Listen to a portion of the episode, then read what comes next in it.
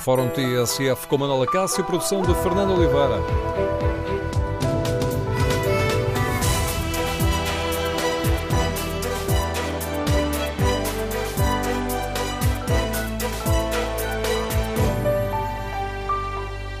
Bom dia. No Fórum TSF de hoje queremos ouvir a sua opinião sobre a forma como o país está a enfrentar o problema dos incêndios, as dificuldades encontradas pelos bombeiros ao longo destes dias para combater o avanço das chamas. Já nos dá algumas uh, lições, uh, indica alguns aspectos que é necessário corrigir. Queremos ouvir a sua opinião. O número de telefone do Fórum é o 808 202 173. 808 202 173. 3. Pode também participar no debate online, escrevendo a sua opinião no Facebook da TSF e na página da TSF na internet. Quando uh, entrar em tsf.pt, podem ainda responder ao inquérito que fazemos aos nossos ouvintes. Uh, perguntamos que avaliação fazem da forma como o país está a enfrentar, a enfrentar a ameaça dos incêndios e os primeiros resultados dão uh, larga vantagem a uma avaliação negativa. 61% dos ouvintes que já responderam ao inquérito fazem uma avaliação negativa. Neste dia em que, à uma da tarde, eh, por sugestão da Assembleia da República, eh, se eh, assinala um minuto de silêncio pelas vítimas dos incêndios, queremos ouvir a sua opinião sobre a forma como estamos a enfrentar a ameaça dos incêndios. Há falhas a corrigir, há elogios a fazer.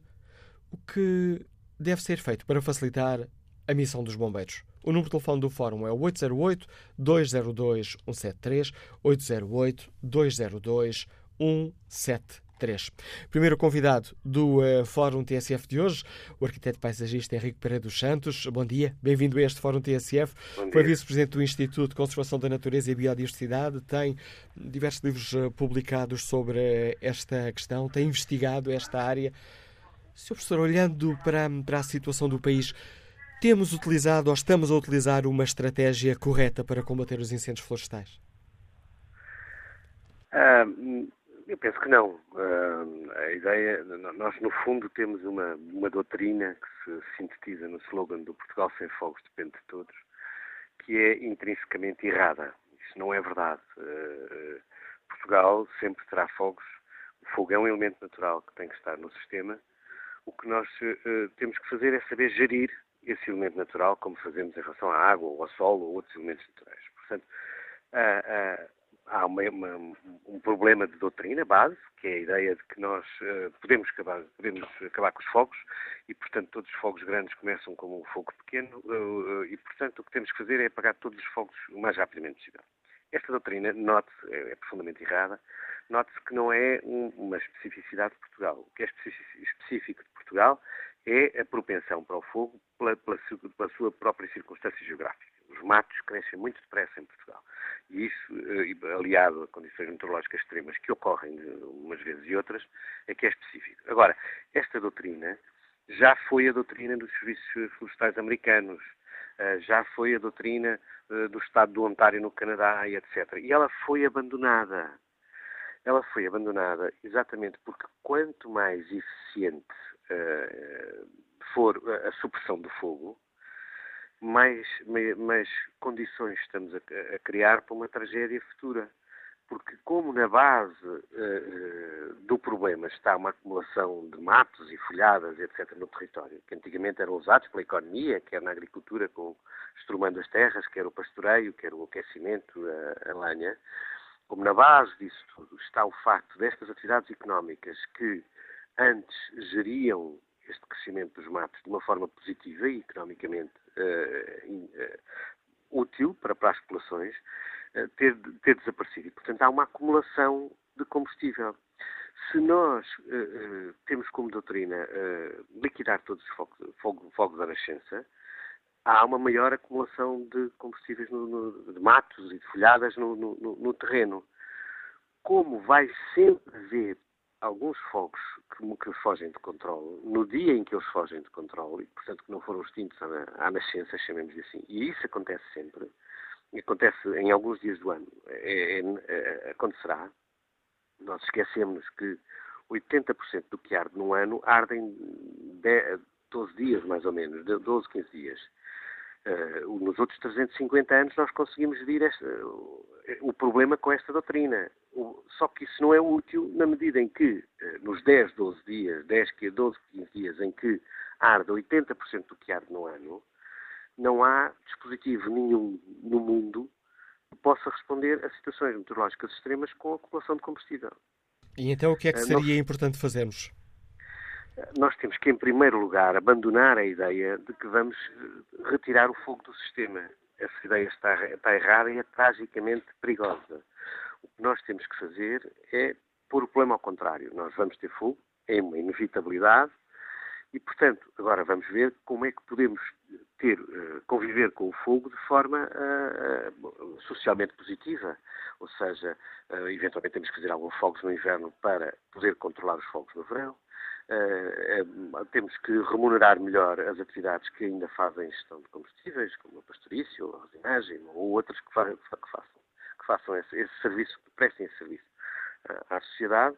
E depois temos que integrar a parte do combate com essa prevenção. Nós deveríamos ter as mesmas pessoas que sabem onde é que foi feito um fogo controlado e, portanto, onde há menos combustível e, portanto, onde há uma oportunidade para parar o fogo, a combater o fogo no verão. Não podemos ter pessoas a combater o fogo no verão que não, que não sabem onde estão as oportunidades de território para o parar. Porque em circunstâncias meteorológicas extremas, não há qualquer hipótese de combater diretamente um fogo sem primeiro reduzir a carga de combustível. Pode ser um, com um contrafogo naquele momento, ou pode ser porque foi preparado o território para saber onde é que estão as zonas com menos combustíveis e, a partir daí, usá-las para conter o fogo, não é, não é para, para, para, é para conter o fogo num determinada, numa determinada zona que se sabe que tem menos combustível. Entre as duas coisas principais é abandonarmos a ideia de que o fogo deve ser tirado do sistema e é possível, porque não é possível. E a segunda ideia é integrar o combate com estas oportunidades que são criadas no inverno.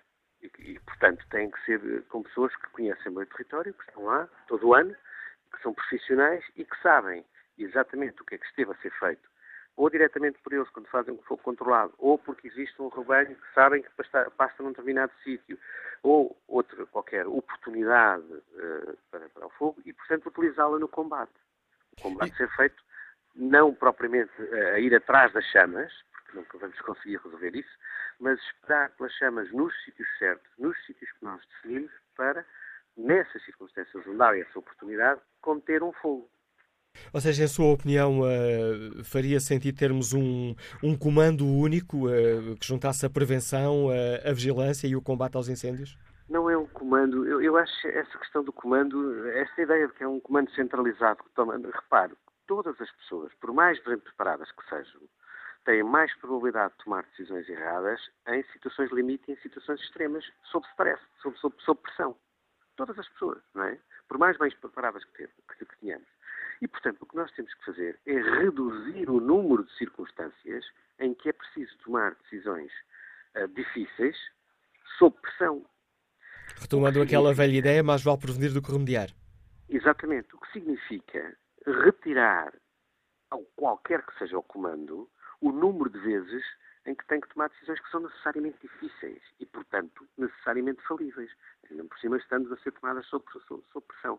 Portanto, a questão não é o comando ser único ou não, a questão é quem estiver no terreno no, no inverno a fazer, uh, a preparar o território para suportar situações extremas, deve ser também quem está no terreno a fazer o combate, ou pelo menos a conduzir o combate, porque obviamente não estou aqui a pôr de lado a necessidade e a utilidade, etc., de, uh, de, voluntários, pelo contrário, são muito úteis, mas integrados por profissionais que sabem exatamente em que circunstâncias está o território, têm um conhecimento profundo do fogo e da forma como ele evolui, o que implica usá-lo, usá-lo no inverno, e, portanto, podem enquadrar os voluntários. A questão não está em ser um comando único pode ser, pode ser numa determinada região uma determinada organização, pode ser outra noutra região que seja, que seja outra organização. Agora, a questão central é que quem estiver lá no inverno a fazer prevenção tem que ser quem está a comandar, as a orientar as operações eh, de combate, porque conhece profundamente o território e sabe quais são as oportunidades. Portanto, a questão do comando único é uma, para mim, é uma falsa questão. Estamos à espera de uma solução miraculosa. Não existem soluções miraculosas. a ideia de que isto é uma operação que tem que ser muito.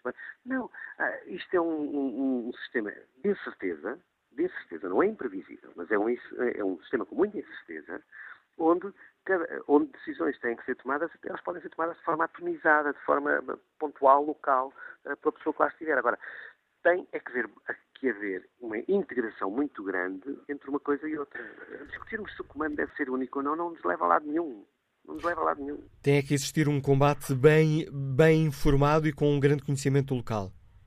Com um grande conhecimento local e feito por pessoas que estiveram lá no inverno, no inverno, a gerir combustíveis e sabem quem são as pessoas e os, e os, e os agentes que podem gerir combustíveis, sabem onde estão uh, os pastores, sabem onde estão os resineiros, sabem onde é que foi feito um fogo controlado e, portanto, sabem onde é que o fogo diminui a sua intensidade por falta de combustível e, portanto, fragiliza o fogo naquele momento e então pode ser usado, eventualmente, nessa altura, para fazer o ataque direto. O arquiteto. Agora, Peço desculpa, o arquiteto Henrique Preto Santos já trabalhou em alguns dos principais parques naturais, eh, Montezinho, eh, Peneda Jerez e em vários outros. Já o disse aqui logo quando o apresentei aos nossos ouvintes. Eh, foi vice-presidente do Instituto de Conservação da Natureza e Biodiversidade. É estava a falar da, da questão do conhecimento e eu estava aqui a lembrar de uma questão o, o conhecimento de pessoas como o arquiteto uh, Henrique Pereira dos Santos, pessoas de outras áreas, deveriam ser trazidas uh, para este debate, que, regra geral, está muito centrado no contributo dos bombeiros e dos uh, especialistas em proteção civil? Um, claramente, porque, uh, repare, não, não, é o meu, eu não sou especialista em fogos, eu, eu, eu, estudo evolução da paisagem. Porque estudo evolução da paisagem, naturalmente penso sobre fogos ou sobre não sei o quê, mas eu não sou especialista em fogos. Mas existem outras pessoas, como o Paulo Fernandes, o António Salgueiro.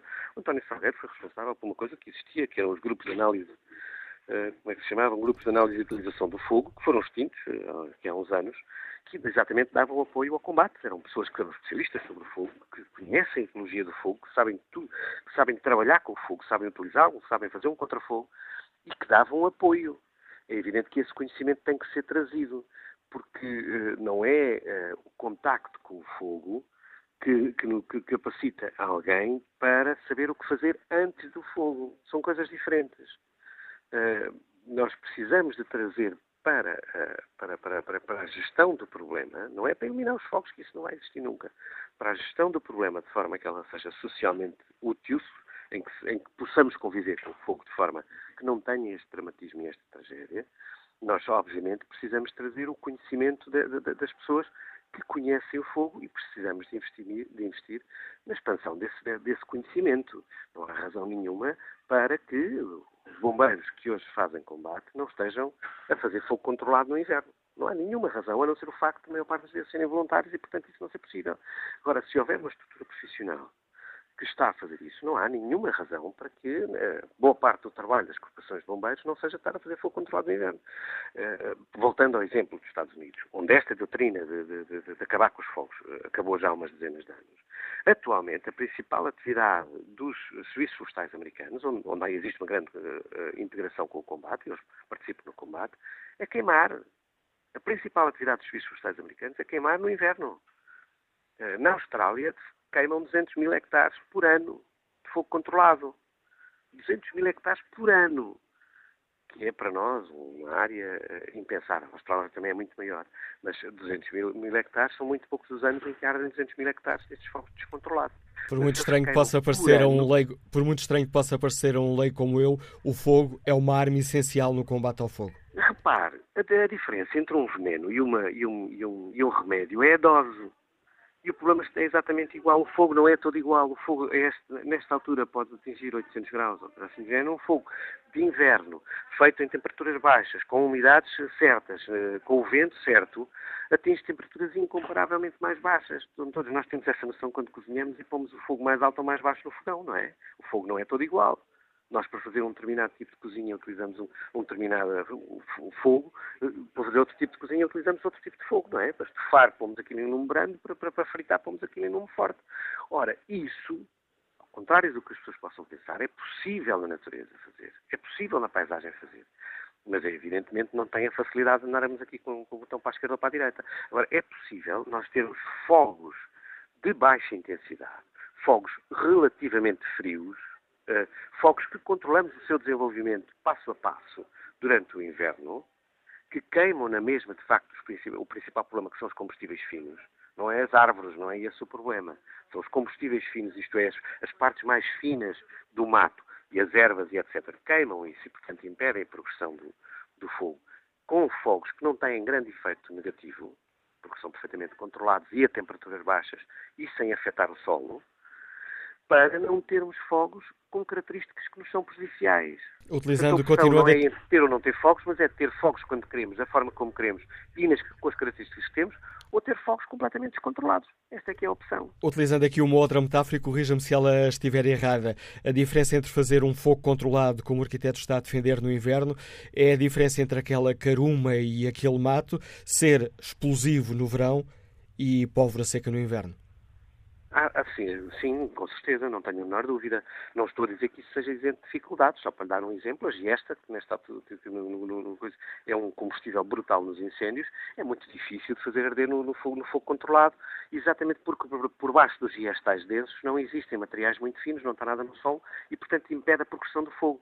Uh, Portanto, isso exige conhecimento. Exige conhecimento. Embora tradicionalmente isso fosse feito pelas populações e, portanto, as populações soubessem fazer isso, coisas, nomeadamente na relação com o pastoreio, a verdade é que, como diz e com razão, queimar isso no inverno com temperaturas baixas e em determinadas condições de temperatura não tem nenhum problema.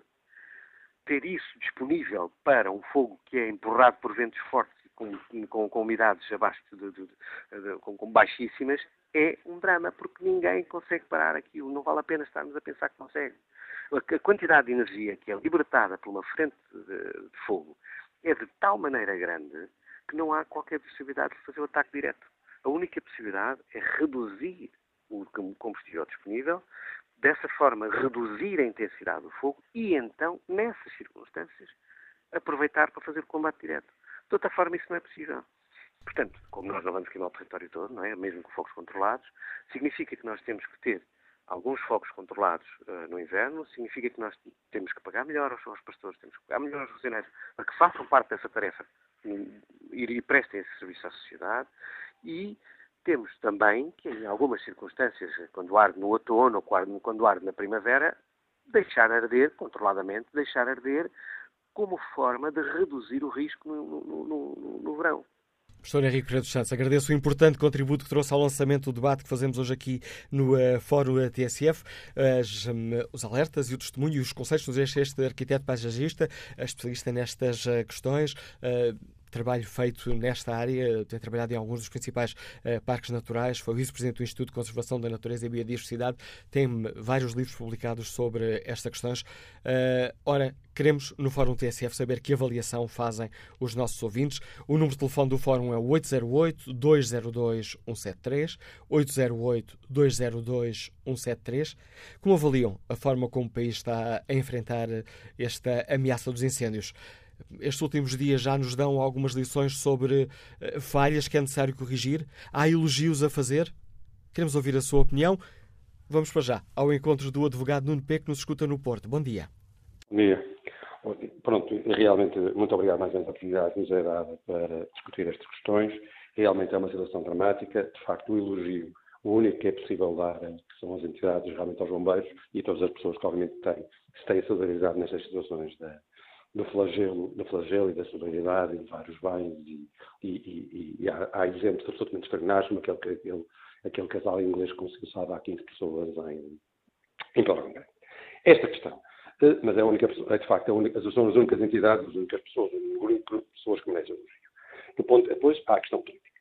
E, um bocadinho na sequência de que o arquiteto, o arquiteto paisagista que foi agora ouvido, que é uma pessoa ponderada, calma, que mostrou conhecimento de causa, são estas as pessoas que deviam estar, deviam ser estes os ministros da Administração Deviam ser estes uh, os secretários de Estado das Florestas. Como é que é possível que Portugal, que efetivamente tem uma riqueza brutal do ponto de vista uh, florestal, e não, não tem um, secretário de Estado das Florestas, só para as florestas, ponto final. Não cabe na cabeça de ninguém. Sendo certo que, obviamente, que é obviamente, este governo, para o Presidente Marcelo. É tudo muito bonito. Foi visto e falado no início do outono, que ia tratar da questão da prevenção, e gente vê que a prevenção não foi feita. E a questão, portanto, é essencialmente política. É óbvio que não temos especialistas para a matéria. pessoas que efetivamente não sejam job for whites, como este governo de esquerda, esta geringonça, que não cabe na cabeça de ninguém, nesta matéria. Esta ministra não tem, não percebe absolutamente nada de florestas. Não pode ser ela a ministra que tutela esta área. Tem que ser, é uma área absolutamente essencial para o país, de uma riqueza brutal e que, obviamente, merece um tipo de tratamento. E, efetivamente, secretário de Estado, obviamente, tem de Estado das Florestas, que não esteja em Lisboa. Não cabe na cabeça de ninguém. Por exemplo, que o Ministério da Agricultura tem um conjunto de funcionários que, dos quais a larga maioria estão em Lisboa. Estão cabe na. É esta macrocefalia de Lisboa, este centralismo estúpido e quase misógino que este país sofre, não é só este nível, mas também este nível, não pode estar em Lisboa. Portanto, a questão é fundamentalmente política. E, e radica na questão política. A entrevista do Sr. Primeiro-Ministro ontem é confrangedora. A culpa é de toda a gente. Só não é do Sr. Primeiro-Ministro, não é do Governo, não é da prevenção que não foi feita. E não se diga que já não estão a tempo lá suficiente.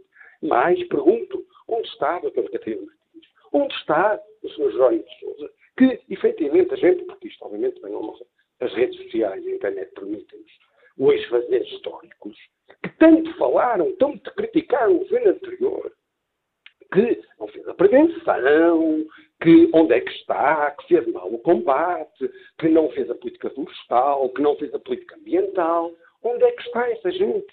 Essa gente, não no sentido da palavra. A, a, a doutora Catarina Martins ontem num Twitter, se não acham que era num Twitter, disse: esperemos que chova quando comparado com os depoimentos que ele faz em 2013 e 2014, são absolutamente tristes. É realmente esta política que nós temos. E voltando, radicando a questão, na questão política. E peço desculpa, pedi-lhe uma grande capacidade de síntese e aproveito já que o interrompi para pedir também aos próximos ouvintes a capacidade de síntese que vos for possível. Uh, naturalmente, compreendo, e mais, não demorarei mais que um minuto. Dizendo que, efetivamente é assim, realmente a prevenção tem que ser feita. E repare-se, porquê é que não há fogos, e bem que não há, nas florestas que são geridas pelas, pelas celuloses? Porque são florestas tratadas, porque têm, obviamente, aceiros, porque têm meios e acessos. Nós não podemos prescindir desta riqueza brutal que é o eucalipto. E não se diga a questão do eucalipto por si só. Porque o eucalipto, obviamente, tem o problema que tem, mas se for bem tratado, se houver os aceiros, se houver os acessos, ele não nos traz problema nenhum. E mais menos recapitulo, por isso é que as celuloses não têm incêndios. Obviamente que fazem prevenção que têm as matas limpas e porque há uma política fiscal, uma política florestal ativa. Resumindo e concluindo, o Primeiro-Ministro demita imediatamente esta ministra, demita no final da época de Lopes esta ministra, demita-se ele próprio se achar que não tem competência e honra seja feita, porque eu não partilho, não partilho nesta ideologia política governo, mas honra seja feita à data ao, ao, ao ministro Jorge Coelho, quando foi da queda da, da, da Ponte entre o Rio, era uma questão política, assumiu a responsabilidade política. Agora, não se pode ter um discurso quando está na oposição e ter um discurso quando se está no governo. Obrigado. Obrigado, Nuno Peco. Também tem o mesmo problema. Muito obrigado. Obrigado pelo seu contributo para este debate. Passo agora a palavra a Nuno Dias, operador de máquinas, liga-nos da Sertã. Bom dia. Bom dia. Sim. Eh, bom dia, estamos a ouvi-lo. Olha, hum, eu tenho 45 anos, trabalhei sempre com máquinas na floresta. Está a ouvir, está? está. Estamos a ouvi-lo em boas uh, condições, num dias. Olha, e, e ando com máquinas, com máquinas de rastros toda a vida. E antigamente as máquinas de rastros iam para a frente do fogo, apagar lume. Nós é que íamos ter com ele. Agora não. Agora as máquinas vão atrás dele, ao, ao rescaldo. Epá, isso, isso não cabe na cabeça de ninguém, de ninguém, de ninguém. E porquê que, porquê que um fogo é aqui na Sertã? Porquê que não comanda o, o, o comandante de cá? Por alma de quem é que, é que onde estava a comandar o fogo o Sr. Vítor, não sei quê, de, de, de Setúbal? Ele conhece alguma coisa aqui? Acha, acha bem isso? Ele não conhece nada. É a pessoa de cá, é que tem, é, é que tem que mandar. Por amor de Deus, a proteção civil não percebe nada de fogos. Deixe os bombeiros, os bombeiros é que sabem. A, a proteção civil sabe o que fez ontem em Góis, ir, ir buscar as pessoas às casas. E sim, isso é que deviam ter feito sábado à tarde, que não morria tanta gente. Eu sinto-me triste com, com, com as pessoas que correram lá. Olha, desculpe, estou um bocado. Estou um bocado. Não tem, não tem que pedir desculpa, Nuno Dias. Agradeço o seu, o seu contributo para este debate que hoje fazemos aqui no Fórum uh, eh, TSF. Testemunho emocionado deste operador de máquinas no Liga da Sertã. Vamos até Cascais ao encontro do engenheiro Luís Antunes. Bom dia. É, muito bom dia. Olha, eu uh, praticamente aquilo que eu pretendia dizer, talvez num estilo não tão bonito, uh, foi dito pelas duas primeiras intervenções do vosso convidado, pessoa notável, que de facto com, com uma, lucidez a olhar para este problema que nos deixa acreditar que se os nossos valores forem aproveitados, o nosso país poderá ser muito melhor. E também depois o advogado que interviu eh, de seguida e que tocou numa questão mais política, aliás, por onde eu também gostaria de fazer a minha reflexão. E essa, essa reflexão é no sentido de fazer notar a mudança de paradigma na apreciação dos incêndios que, que se está a verificar no, no país. assim, em 2012, 2015, eu lembro-me de como é que era classificado os incêndios no nosso país. Incura dos governantes, falta de políticas florestais, falta de meios, descoordenação de utilização desses mesmos meios, abandono das populações à sua sorte, que se queixavam de não eh, os bombeiros não aparecerem, etc.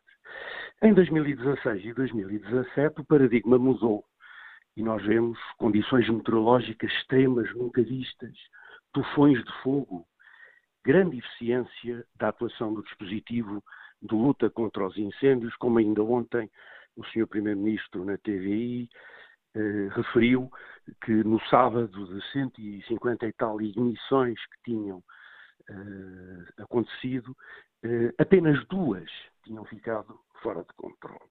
Ou seja, um notável sucesso de 99% e 64 mortes. E por isso eu proponho que se passem a classificar os incêndios em Portugal como. Luís Antunes? A ligação com o engenheiro Luís Antunes parece ter uh, caído. Vamos agora ao encontro de Catarina Luís, estudante, escutando-nos em Coimbra. Bom dia. Não, parece que estamos aqui com algum problema na comunicação, que eu tenho em ligação com este ouvinte. Vamos ver se um, retomamos estes uh, contactos. Uh, temos aqui um problema súbito nos eh, telefones. Caíram todos os ouvintes que estavam já em linha de espera para participar eh, no Fórum TSF de hoje. Vamos retomar estes contactos o mais rápido que nos eh, for possível. Aproveito este problema momentâneo para olhar aqui o debate online e começo por espreitar o inquérito que fazemos aos nossos ouvintes. Perguntamos que avaliação fazem da forma como o país está a enfrentar a ameaça dos incêndios. 66% dos ouvintes que já responderam ao inquérito fazem uma avaliação negativa. João Sá Lopes participa no debate eh, online com esta opinião. A estratégia não deve estar a funcionar porque continua a arder um incêndio que começou no dia 17. Hoje é dia 21. Podia ser uma medida quase demagógica, mas quase certeza que se começassem a multar hoje quem não limpa os seus terrenos, haveria menos incêndios até ao fim do verão. Haja mais vontade de agir e menos palavras. Augusta Fonseca deixa-nos esta opinião. Todos nós deveríamos ter a noção de que não limpar os terrenos pode ajudar estas catástrofes. Lamentar, chorar só na hora do incêndio, não vale a pena. Vítor Silva deixa-nos uma outra opinião no debate online. O problema dos incêndios repete-se há décadas. A descoordenação e a falta de preparação dos bombeiros e proteção civil é chocante e flagrante. As limpezas das a limpeza das matas é inexistente. Não há estradas de apoio e ninguém se responsabiliza. Não vi ninguém admitir-se. Talvez só precisemos de afeto, escreve Vítor Silva. Vamos agora retomar o contacto, ou tentar retomar o contacto com Catarina Luiz, estudante está em Coimbra. Bom dia. Uh, bom dia, obrigada por esta oportunidade. Gostava de começar por vos congratular pelo convidado que trouxeram a esta discussão. Uh, gostei muito da opinião dele, já aprendi alguma coisa e acabou por tocar num, num, num dos dois aspectos que eu, de que eu queria falar. Eh, embora com muito mais conhecimento, evidentemente. Um, pronto, eu acho que há um dever da parte, enfim, da classe política, da sociedade civil, de, dos cidadãos em geral, de tirar lições desta situação um, e, e, com tudo o que aconteceu. E o primeiro aspecto que eu gostava de tocar, enfim, para falar de duas coisas um bocadinho menos óbvias, porque é óbvio que isto é trágico por um, pelo lado mau e é óbvio pelo lado bom que a resposta e a solidariedade das pessoas é, é, um, é francamente um bom sinal da, da nossa humanidade.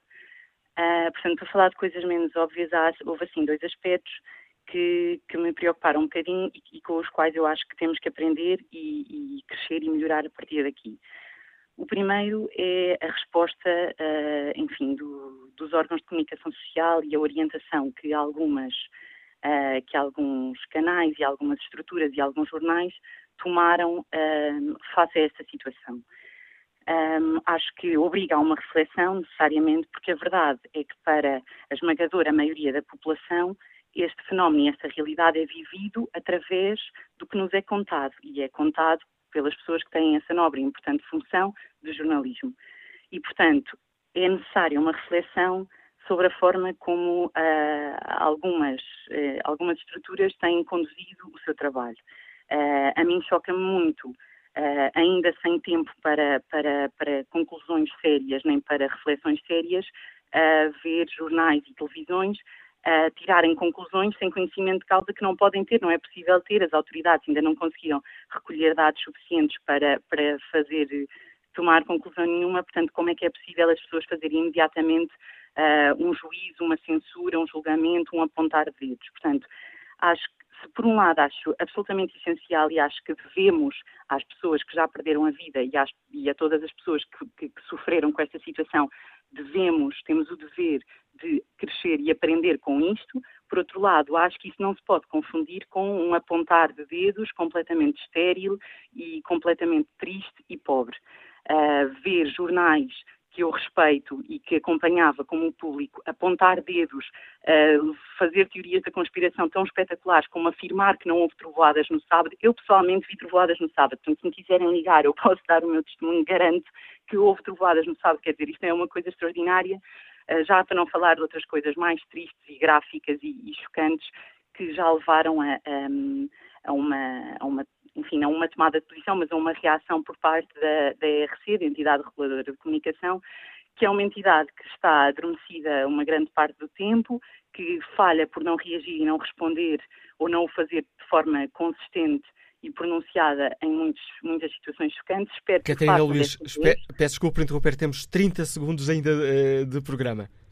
Pronto, uh, com esta, essa era a primeira ideia. A segunda ideia era uma ideia que já foi mencionada pelo, pelos vários convidados que falaram, uh, que é o, o grave problema da, da, da, do, do, centralismo e do raciocínio centralizado em Lisboa, uh, de problemas e de soluções que não passam por Lisboa em termos geográficos em termos físicos. Portanto, acho que temos mesmo de repensar a questão da, da, da repovoação do interior, do, do, do, desenvolvimento de estruturas e investimento em indústria e em estruturas de forma séria. É um investimento, não, é menos heroico do que apagar fogos, mas é provavelmente muito mais importante e com resultados muito mais sérios e consistentes Uh, investir a sério no interior. Uh, e o que assistimos é uma propagação de fogos que também se deve muito ao facto de termos um interior desertificado e com uma reação, obviamente, uma capacidade de reação e de detecção de tudo o que acontece, de bom e de mal, muito mais lentificada e muito menos ágil. Obrigado, Catarina Luís. Agradeço também por ter uh, acelerado o seu raciocínio. Já ultrapassámos aqui quase um minuto o tempo disponível para a primeira parte do Fórum TSF. Retomaremos este debate já a seguir às notícias das 11. Tudo o que se passa, passa na TSF. 11 da manhã com 11 minutos, Fórum TSF, segunda parte, edição de Manuela Cássio, produção de Fernanda Oliveira.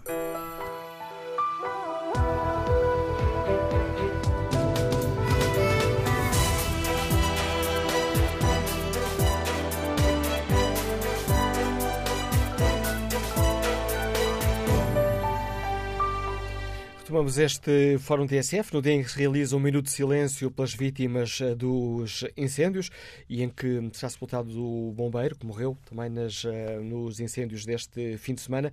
Perguntamos aos nossos ouvintes como avaliam a forma como o país está a enfrentar a ameaça dos incêndios. As dificuldades encontradas ao longo destes dias eh, dão-nos algumas lições, indicam aspectos a corrigir? Queremos ouvir a opinião dos nossos ouvintes quanto ao inquérito que está na página da TSF na internet. Perguntamos que avaliação faz, fazem os nossos ouvintes da forma como o país está a enfrentar a ameaça dos incêndios. 66% dos ouvintes que já responderam fazem uma avaliação negativa.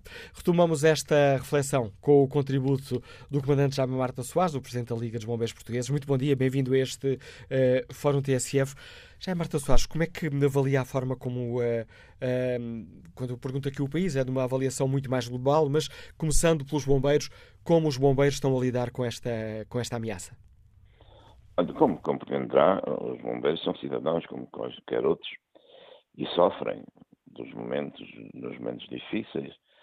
E por isso este é um dos momentos difíceis que estão a viver, como a sociedade portuguesa em geral.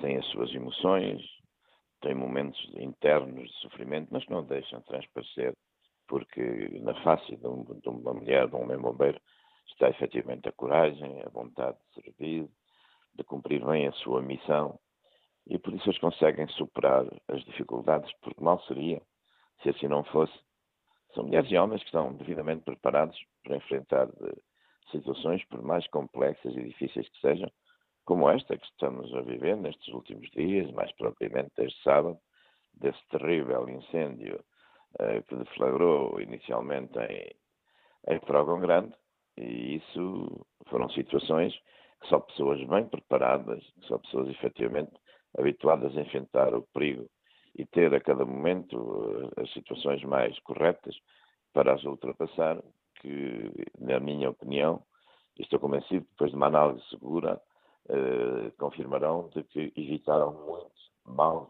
mas males mesmo muito piores. A situação foi grave, a situação foi terrível. Todos nós o sabemos, não, não dar a pena estar agora a voltar referencial, mas tenho a certeza que se não fosse essa capacidade, esse conhecimento, esse ultrapassar uh, aquilo que às vezes supera a, a, própria capacidade e as capacidades de cidadão normal, não está habituado a estas situações, mas os bombeiros assumiram sempre, desde a primeira hora, e adaptaram todas as estratégias às necessidades que a cada momento se impunham.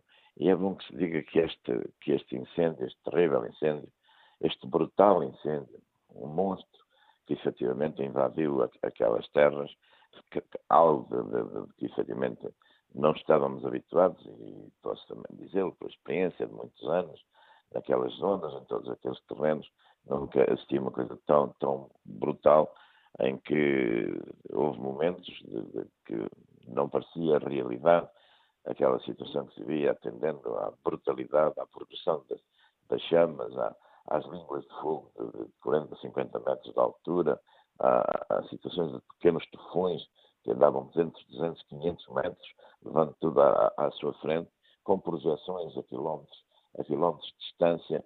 Portanto, foi um conjunto de situações que efetivamente tornaram aquela, aquela zona no inferno, com ventos, o, o terrível inimigo.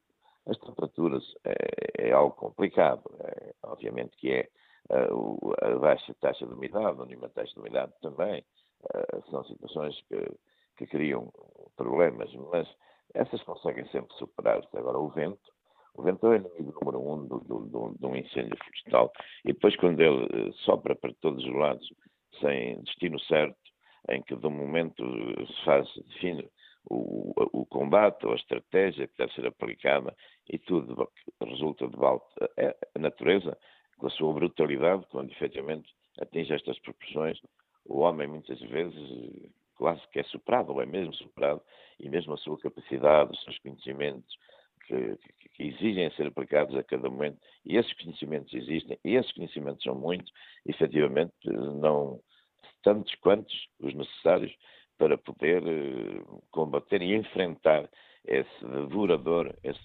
devorador uh, monstro que efetivamente causou situações muito complexas. Mas dizia eu, e, e repito, consciente do que estou a dizer, eh, aquilo que, que, que se passou, eh, toda a estratégia, primeiro das evacuações, mas depois já nem se conseguirem fazer porque a rapidez da progressão do incêndio não o permitia. O incêndio, como todos nós sabemos, começou cerca das 15 horas e depois, mais tarde, uns tempos mais tarde, um fenómeno as trovoadas, que lançaram um conjunto de ignições através de raios que se foram desenvolvendo. E, Já agora, aí... permita-me só interrompê-lo para nos explicar aqui uma questão, porque uh, tem-se porventura espalhado a ideia de que o incêndio começou com uma trovoada seca, mas não foi isso que aconteceu, pois não? Sabe que estas coisas só se podem afirmar convictamente e com seriedade se estiver no terreno para hum, e poder assistir. Mas na minha, na minha opinião, não posso sustentar com factos concretos. Mas a sensibilidade também ajuda a compreender muitas coisas. E as informações que fui obtendo. O incêndio já estava a decorrer há cerca de duas horas, quando efetivamente eh, se desenvolveu esse problema de, com, com, com, com, os raios que, foram, que provocaram um conjunto de ignições a aquecer efetivamente aquele incêndio que já era de uma violência extraordinária. Eu tenho para mim, que me provem o contrário, e não sou eu que tenho que provar, tenho que provar que eu que não tenho razão, de que o incêndio teve origem em mão criminosa. Aliás, há situações que, eh, se as formos apurar, já havia eh, vigilância muito próxima e se calhar não estaria muito longe de alguém poder vir a ser detido por um conjunto de situações que, que, naquela proximidade, na proximidade daquele incêndio já tinham acontecido. Bem, e são questões que as autoridades devem, devem apurar, eu confio nas autoridades das Forças de Segurança, PSP, Polícia Judiciária e GNR, que fazem um trabalho extraordinário, fazem um trabalho extraordinário, todos nós sabemos que as provas de um incêndio florestal são muito complexas, muito difíceis, até porque o próprio incêndio destrói, destrói as provas, mas uh, não há que ter medo de encarar estas situações. Nós temos que uh, entender isto, que são situações que não deviam acontecer, mas há uma onda criminosa ao longo destes últimos, destes últimos anos, porque, repare, se fizermos uma análise de que vão entre 26% a 32% de incendiários confessos e daqueles que efetivamente sabem que estiveram na origem do fogo. Outros 26% a 32%, ou aproximadamente, dá uma média de 30%, de causas desconhecidas. A juntar a isso a negligência, mas a negligência também é crime em muitas circunstâncias. Façam-se estas contas, juntem tudo isto e vejam a que números é que vamos obter. São situações que também temos que enfrentar. Mas também nós sabemos que os grandes problemas que existem na floresta portuguesa têm a ver com todo este tipo de situações, têm a ver efetivamente também com, a, e está a montante, o grande problema está a montante. Os fogos evitam não se combatem. Há aqui um problema, um problema aqui na ligação por telemóvel, mas já Marta Soares, mas permita-me aqui atalhar o seu raciocínio para trazer aqui ao nosso debate uma outra questão. Estou também a perguntar aos ouvintes se as dificuldades eh, que encontram que os bombeiros encontraram ao longo dos últimos dias, se nos dão algumas lições, se indicam aspectos a corrigir. Imagino que um dos aspectos eh, que irá identificar para corrigir é o CIRESP, o Sistema Integrado de Redes de Emergência e Segurança de Portugal, que falhou mais uma vez.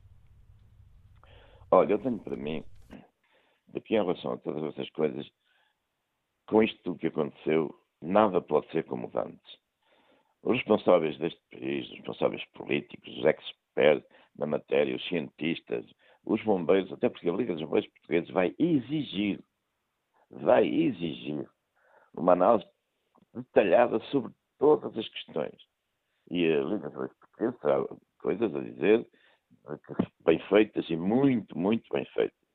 Mas também admito perfeitamente que há coisas que poderiam ter sido, ter sido diferentes.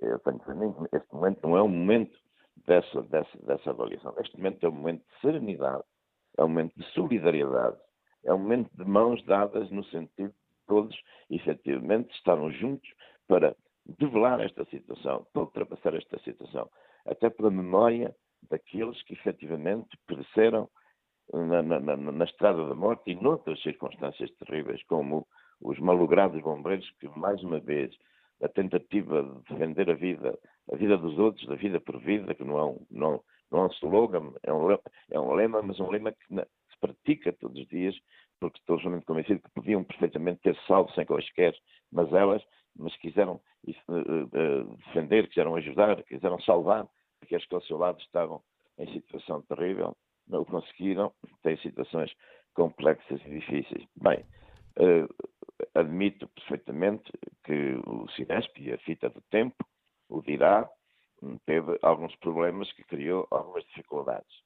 Mas não podemos ver uh, no Ciresp as razões de que, porventura, tudo uh, poderia ter sido diferente ou melhor se não tivesse ocorrido essa situação. Não é, não é bem assim, porque há outros meios complementares que ajudam, não tão bem, não tão bem, em circunstância alguma, mas a, a organização do sistema estava devidamente ordenada para que cada um fizesse bem aquilo que tinha que fazer e, portanto, uma momentânea falta que aconteceu por várias vezes, aconteceu por várias vezes, e em alguns, em alguns minutos, eh, o CIDESP essas comunicações, porque é a comunicação entre si também, e as comunicações para, para receber e dar, e, dar, e dar instruções, informação, são sempre ferramentas que, imprescindíveis para o êxito ou inêxito, efetivamente, da, da, das situações. E, e, por isso é, foi uma preocupação e será sempre uma preocupação. Mas estou convencido que essa também terá que ser uma análise feita em profundidade, ao pormenor, para ver o, o que falhou, para que no futuro esses sejam absolutamente corrigidos e fazer-se o melhor que estiver ao alcance de todos para que situações destas não se possam, em circunstância alguma, repetir, porque não se pode, no momento de, uma, de um sinistro desta dimensão, estar a inventar. As coisas têm que estar todas preparadas.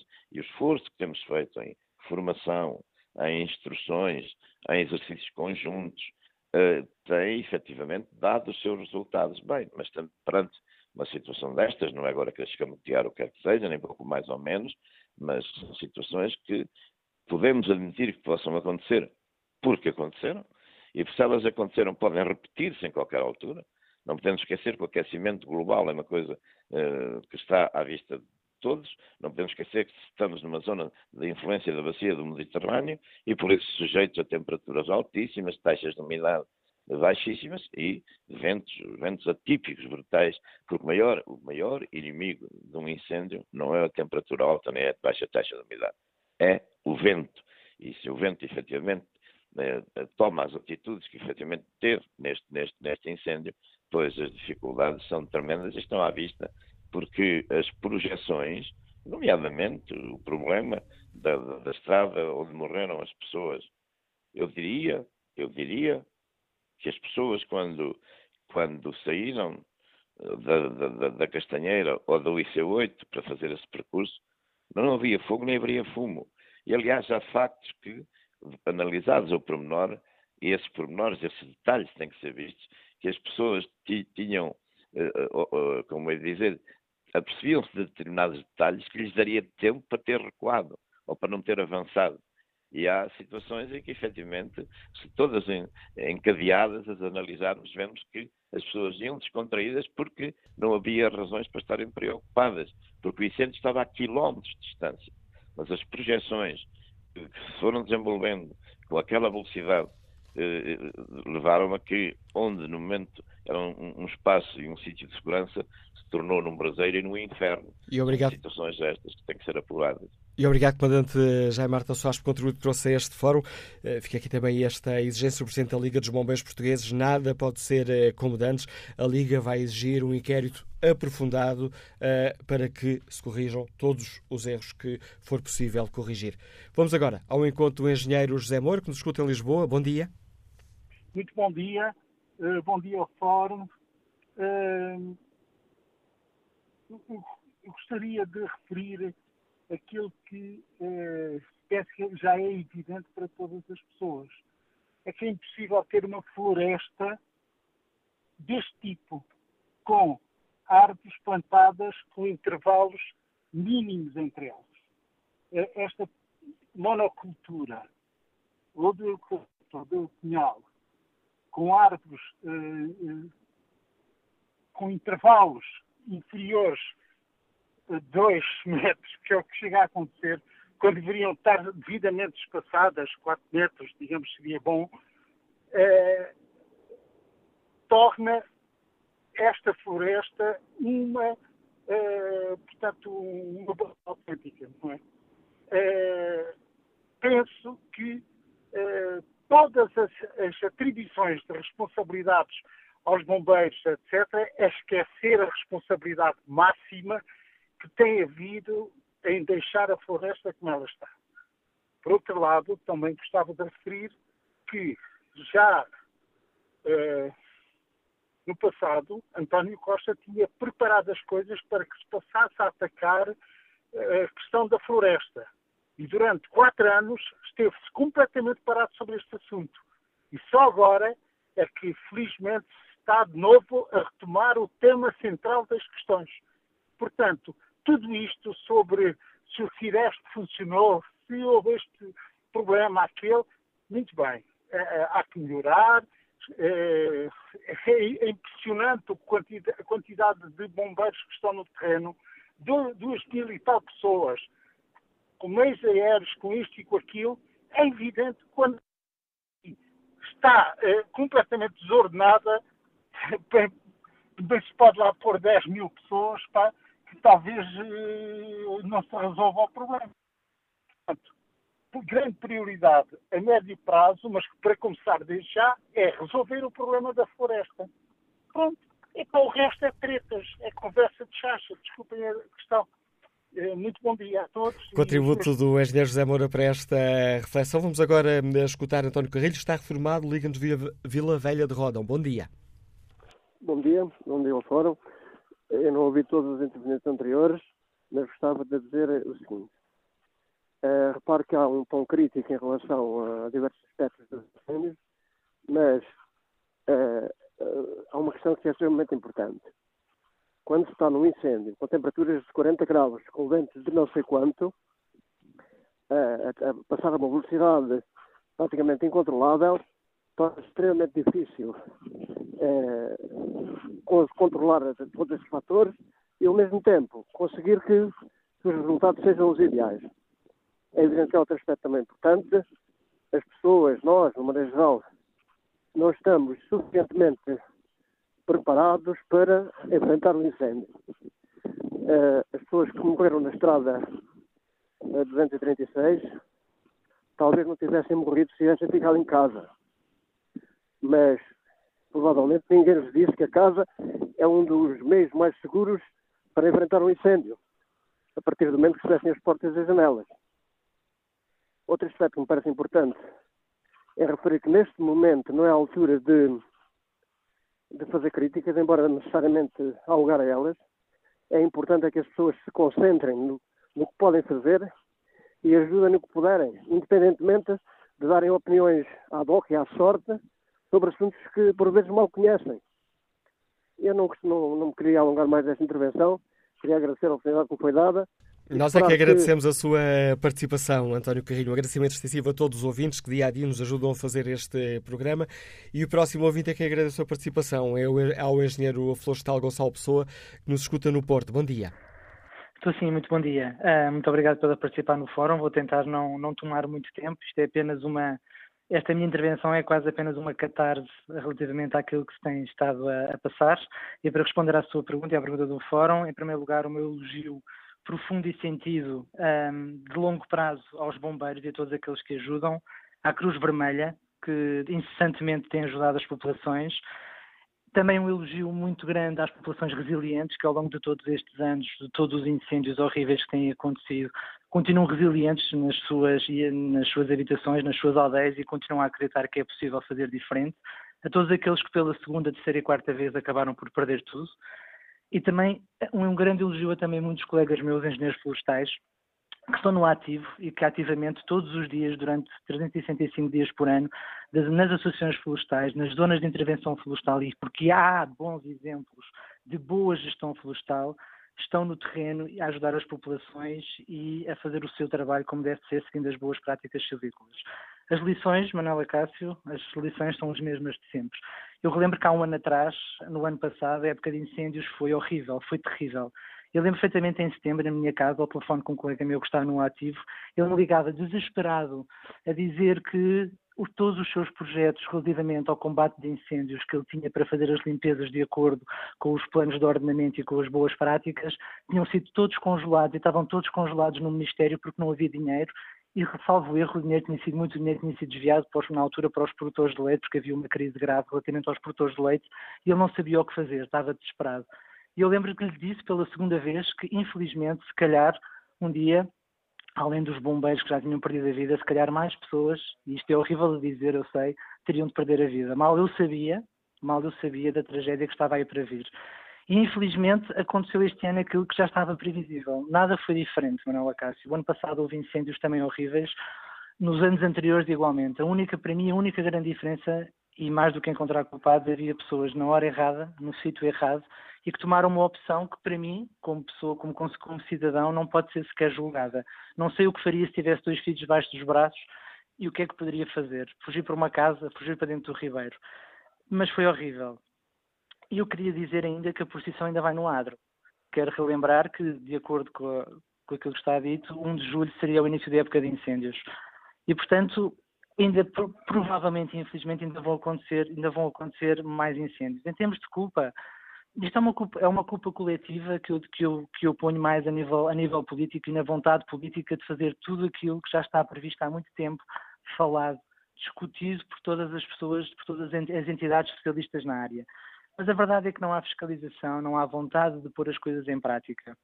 E, portanto, é desde os planos nacionais de defesa de defesa contra incêndios que foi posto em prática alguma parte. A fiscalidade relativamente ao IMI, aqueles que trabalham os seus terrenos e limpam os seus terrenos pagam mais IMI do que aqueles que os negligenciam. O ordenamento que tantas vezes é falado, mas existem zonas de intervenção florestal bem conduzidas, bem feitas e bem ordenadas. E de uma vez por todas perceber, como já foi dito muito bem durante este fórum nos últimos dois dias e hoje também, os incêndios é uma coisa que vamos viver com eles para sempre. Faz parte da floresta, faz parte da, da forma como a natureza também se relaciona connosco. Mas os incêndios, a época é de, dezembro, é de janeiro a dezembro, é sempre. E de uma vez por todas, as pessoas que estão nos ministérios devem pôr, nós não temos muito tempo, devem pôr realmente os, os especialistas a trabalhar com eles durante, durante todo o ano. E, portanto, e não querendo alongar-me muito mais, há muitos bons exemplos. Hoje, no outro dia, falava-se da Serra de Sintra, onde o meu colega engenheiro, engenheiro Nuno Oliveira tem feito um trabalho de limpeza e a Serra de Sintra não é uma zona fácil de limpar mas ele foi buscar cavalos ao norte da Europa para fazer rechegas de mato, foi buscar aos serviços prisionais presos para fazer as limpezas, e com isso ele conseguiu transformar a Serra de Sintra. E isso, e isso, são exemplos bons que devem ser seguidos e boas práticas que devem ser postas em prática. E, portanto, a única coisa que eu desejo, como engenheiro florestal e sabendo das boas práticas e de, todo, de todos os meus professores e todos os meus colegas que estão no ativo e que eu elogio, a única coisa que eu peço é que eu sei que nada vai ser diferente aqui para o futuro, Manuela Cássio. Acabou. E acabou tudo aquilo para a frente, tudo isto vai ser diferente. E acho bem que se peçam todas as responsabilidades e que se analise tudo. E que a comunicação social, desde a rádio à televisão, tenham essa capacidade de fazer o follow-up, quase num mundo rural leaks, do que vai passar nos próximos anos. O ministro, o atual ministro da Agricultura, era ministro em 95 e 98. O atual secretário de Estado, como disse na televisão, era subsecretário de Estado há 25 anos e teve o desplante de dizer que em tempos falou, já nem se lembrava muito bem, sobre o cadastro florestal. Eu pergunto se há 10 anos, quando o ministro, era, quando o ministro Capolo Santos era ministro, tivesse posto alguma coisa em prática, ou se há 25 anos, quando o subsecretário de Estado, na altura subsecretário de Estado e atual secretário de Estado das Florestas tivessem posto em prática o cadastro, talvez as coisas pudessem ser um bocadinho um bocadinho diferentes e um bocadinho mais ordenadas para nos ajudar a todos nós. E, portanto, a única coisa que eu peço, Manuela Cássia, é que haja capacidade, vontade e memória coletiva sobre aquilo que se passou, para que daqui a 10 anos, e porque não temos muito tempo, possamos estar a olhar para este problema de uma forma completamente diferente. Agradeço, e pronto, e agradeço um também, a minha catarse. e agradeço o seu também. contributo e a sua catarse, uh, no testemunho do engenheiro florestal Gonçalo Pessoa, que nos liga do Porto. Vamos agora ao encontro do presidente da Associação Portuguesa de Técnicos de Segurança e Proteção Civil, a ASPRO Civil. Bom dia, Ricardo Ribeiro, bem-vindo a este Fórum TSF. O que as dificuldades com que hum, nos estamos a confrontar ao longo destes dias para travar o avanço das chamas indicam-nos que, ou já, já nos dão dados para indicar que há aspectos a corrigir ou ainda é cedo? É assim, num teatro de operações com a complexidade deste, haverá sempre aspectos a melhorar e haverá sempre aspectos a corrigir. Eu, da informação que nós temos, para além de algumas questões relacionadas com a organização, com as comunicações, um, o, os precalços que existiram não, até agora não levam a concluir que tenha havido um problema negligente ou um condicionamento grosseiro uh, de, de, deste teatro de operações. Agora, o que acontece é que em Portugal e até no mundo, um teatro de operações com estas consequências, com esta visibilidade e com esta variabilidade de fatores e dados que, que fizeram, deste, uh, que fizeram a complexidade deste teatro de operações, que corra a 100% mas eh, como disse o anterior ouvinte, isto não é agora a altura de se fazer as críticas e de se tirar conclusões, porque eh, o teatro de operações ainda está a decorrer e muitas das informações que nós damos como, como resultantes e, e finais depois não o são, eh, e portanto haverá o seu tempo em que eh, técnicos, cidadãos, políticos, organizações, entidades deverão refletir sobre o que há que melhorar e o que há que fazer e o que ainda está por fazer. Que não é de agora, aliás, o que está por fazer é de há 20 anos. O, a questão já, já referimos aqui a questão do, do sistema de, de, informações, o Ciresp que voltou a falhar, uh, tem falhado por diversas vezes. É compreensível que, que não se consigam eliminar estas falhas? Uh, só uma pequena correção, não é o sistema de informações, é o sistema de comunicação. Uh, tem razão. De proteção civil, peço desculpa. Não, não eu é que lhe peço desculpa e, e, é o sistema, que, sistema integrado de redes de emergência e segurança de Portugal. Exatamente. Certamente sabe, foi um, um, uma coisa de simpatia, um erro de simpatia. A questão aqui uh, é o seguinte. Este sistema foi, foi implementado há uns anos a esta parte e, de facto, tem havido alguma dificuldade. Contudo, um, o sistema de comunicações deste, de um teatro de operações deste é redundante. Há outras formas de comunicar, nomeadamente até entre os operacionais que estão do, do, no terreno, o ROB, a rede, uh, a rede dos bombeiros uh, uh, e outra, outras formas. Portanto, eu também não acho, embora, embora o, o, o Ciresp tem que de uma vez por todas começar a funcionar a 100% nestas alturas. mas não me parece também que seja por aí que isto possa ter corrido menos mal ou pior.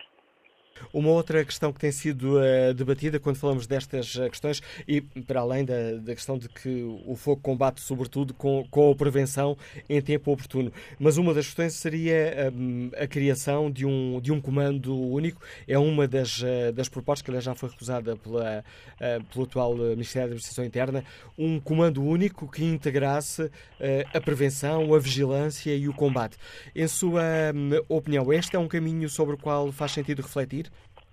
Olha, do, do, ponto de vista organizacional, do ponto de vista organizacional, eu eh, não sei se será interessante um comando único ou não. Agora, que há a necessidade e a Aspro Civil tem vindo a fazer essa proposta, de, da mesma forma que há uma organização de um dispositivo de combate a incêndios florestais, deveria de existir um dispositivo de prevenção de incêndios florestais que começava com os mesmos protagonismos, protagonistas, com outros ou com alguns destes e com alguns outros, deveria começar a fazer o seu trabalho uh, logo no início do ano, nomeadamente ao nível da informação à população, ao nível da gestão das faixas de combustível, e ao nível uh, também da formação.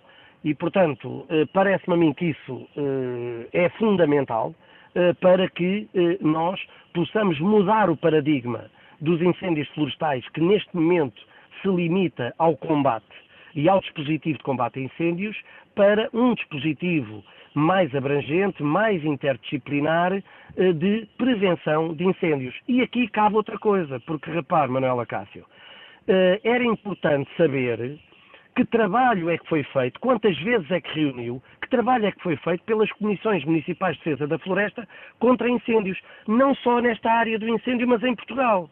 Porque também não é justo, não é correto não se fazer nada eh, durante todo o ano, e estou a falar nas câmaras municipais, algumas, e em serviços municipais de proteção civil, alguns, e em comissões municipais de defesa da, da floresta para incêndios e gabinetes técnicos florestais dos municípios, que pouco, alguns, há, há bons exemplos, felizmente, mas muitos não produzem o suficiente e outros até produzem pouco, e depois virem exigir ao dispositivo de combate a incêndios, quando se deixa reunir todas as condições para haver muitas ignições e muita área ardida, e vir exigir, uh, algumas vezes com desfaçatez, ainda me lembra de um presidente de Câmara, numa situação, uh, neste caso de Orica, perguntar para o Governador Civil onde é que estava a Proteção Civil, quando a Proteção Civil no município é ele próprio. Portanto, estas coisas não podem acontecer. Os municípios os, o, as câmaras, os gabinetes técnicos florestais têm responsabilidades nesta matéria, nomeadamente ao nível da prevenção, através das suas comissões municipais de defesa da floresta, que têm que trabalhar também de inverno para poderem prevenir os incêndios de verão. E a nossa opinião é que a legislação e os regulamentos existem, mas que depois não funcionam. E todos nós, e aqui uma criticazinha também para a comunicação social, só nos lembramos dos incêndios quando morre pessoas ou quando arde eh, milhares de hectares. E este paradigma é que tem que ser alterado. Agradeço o importante contributo que trouxe também a esta reflexão, Ricardo Ribeiro. A opinião e os alertas do presidente da Associação Portuguesa de Técnicos de Segurança e Proteção Civil. Vamos agora ao encontro do agricultor António Borges, que nos liga da Mortosa. Bom dia. Bom dia. eu queria. É o seguinte, eh, como estamos a falar agora dos incêndios e das florestas, eu queria chamar a atenção que não é só nesta altura, e já alguns participantes já têm dado picos sobre a comunicação social. E eu já, talvez no inverno, quis dar algumas, uh, fazer algumas divulgações sobre o que está a acontecer sobre a floresta, principalmente em dois conselhos, que é Mortosa e Estarreja e é cortada a palavra. Portanto, as pessoas vão desanimando. E agora é uma festa e toda a gente fala, o presidente disto e o presidente daquilo e não sei o que, não sei o que mais. A floresta em Portugal é uma grande fonte de riqueza. E o que está a passar é, é o seguinte: é, lá cortam-se, roubam-se muitas árvores, os, os ladrões levam só o que lhe interessa, os proprietários querem se deslocar, muitos deles nem sabem o que se passa lá na, na, nas propriedades, querem se deslocar e não podem. É lenha, o, o restante, é lenha sobre lenha, só quando, o, o, quando esses senhores que andam a roubar a lenha não puderem passar, metem fogo à floresta. E há 12, há, em 2012 ardeu tudo. E aquilo é só um pequeno, é uma, uma é um pequeno quintal do nosso país. E mesmo assim, dava pouco fazer para controlar aquilo. As autoridades sabem, a, a, a Câmara, as câmaras sabem, mas deixa-se aquilo amontoar, amontoar, amontoar. Ora, qualquer dia, estamos, isto entra em moto e, e é uma desgraça ali também.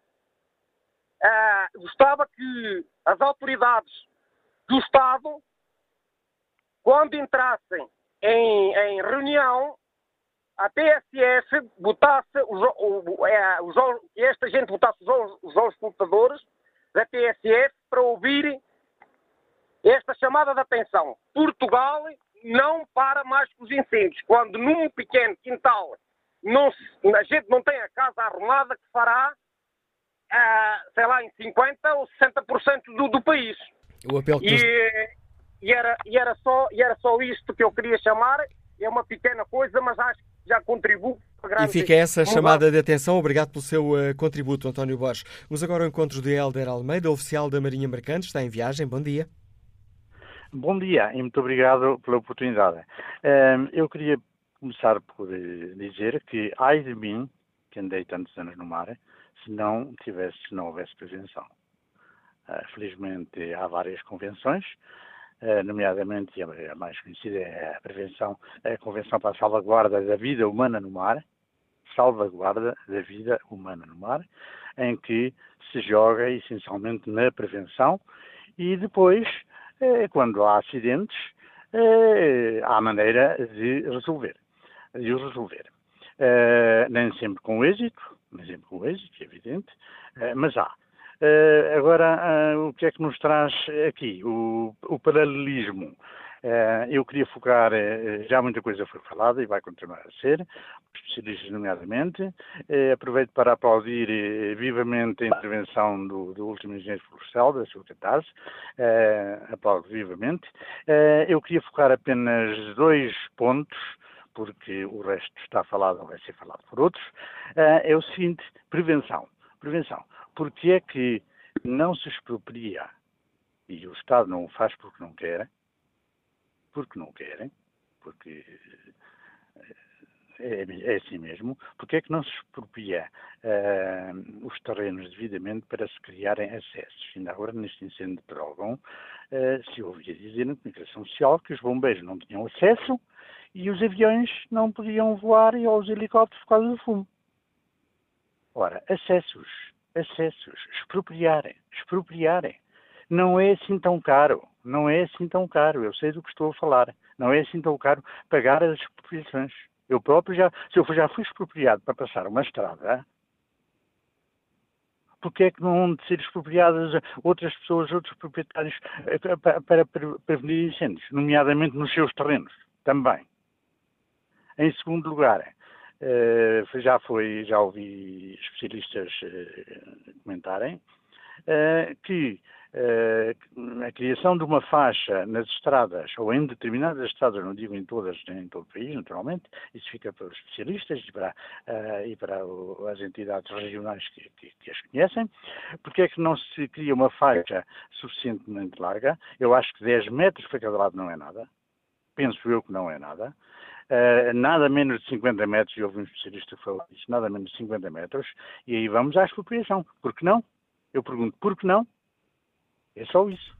Uh, muito obrigado pela oportunidade. Eu agradeço também a sua participação, Helder Almeida. Estamos já na reta final deste Fórum TSF, temos ainda 4, 5 minutos de programa. Peço aos próximos ouvintes uma grande capacidade de síntese para tentarmos escutar o maior número de opiniões que nos eh, for possível. Vamos ao encontro de Mário Almeida, chefe de cozinha, está em Valdecâmara. Bom dia. Mário Almeida. Sim. Bom dia, Mário Almeida. Bem-vindo ao Fórum TSF. Sim, sim. Olha, eu sou aqui o Marta Alata Almeida, sou do restaurante aqui na Serra da Freita, e assim, no ano passado houve aqui um incêndio devastador, onde tudo se ardeu, e há aqui umas coisas que eu gostava mesmo de dizer, que é, há três, três motivos que eu gostava de esclarecer. Primeiro, enquanto não pagarem ao gabinete dos bombeiros por mata não ardida, mata não ardida, porque aquilo que se vê, e a polémica que houve aqui na Serra da Feita do ano passado foi, até se escuta a, área de mata ardida. Isto precisa que recebem por uma área ardida. O que eu gostava que isto fosse para a frente, que alguém estivesse a ouvir, era, viam pagar, mas era por mata não ardida. Se houvesse pagamentos por mata não ardida, talvez eram menos fogos. Eu tenho 52 anos e lembro-me que há uns anos atrás, quem apagava os fogos era a aviação militar, porque me apercebi. Eu acho também, enquanto isso não acabar, não, ser a nossa aviação militar apagar os incêndios, acho que há muito interesse no meio disto tudo. Acho que há muita gente que querem que isto arda, querem, querem ganhar dinheiro. Eu, é o pressentimento que eu tenho. Enquanto não houver a parte militar apagar os incêndios, acho que isto vai continuar a ser para si. O terceiro motivo que eu queria dizer era: o Estado manda limpar as florestas. Cada vez há menos gente nestas aldeias. Mas é que o Estado devia limpar primeiro as deles, para dar os exemplos, e depois mandar limpar as nossas. Agora, enquanto a, a, a mata florestal, que aqui tem muita zona florestal, tudo conforme está, é impossível isto. Tem que dar, dar exemplo. E outra que eu gostava de dizer que é mesmo fundamental. Porque é que há tanta gente no rendimento mínimo o Estado a pagar e tanto, e, eu, com tanto, e aqui nesta zona com tantos problemas de arranjar trabalhadores, Porquê é que não se mete esta gente do Rendimento Mínimo a limpar florestas? A pergunta e as propostas que nos deixa o chefe Mário Almeida, peço desculpa por interromper, estão quase, quase a terminar o programa e gostava ainda de escutar uh, Rui Ferreira, que é técnico de transportes e que nos liga de Pombal. Bom dia. Ora, bom dia ao Fórum, bom dia a todos os ouvintes. Eh, desde, mais, desde já agradecer eh, aos bombeiros e dar-lhes um abraço por aquilo que conseguiram fazer ao longo destes dias. Fala-se muito em má coordenação, mas penso que também não será por parte dos bombeiros a culpa, será por parte dos comandos.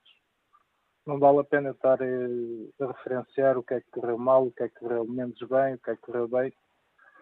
O que eu acho que tenho a dizer, e com conhecimento das áreas ardidas, eh, lamento quem eh, faça regulamentação para florestas e para muitas outras áreas, que faça esse, esses encargos, ou esses cadernos de encargos em, em escritórios na grande cidade, não venham ao terreno.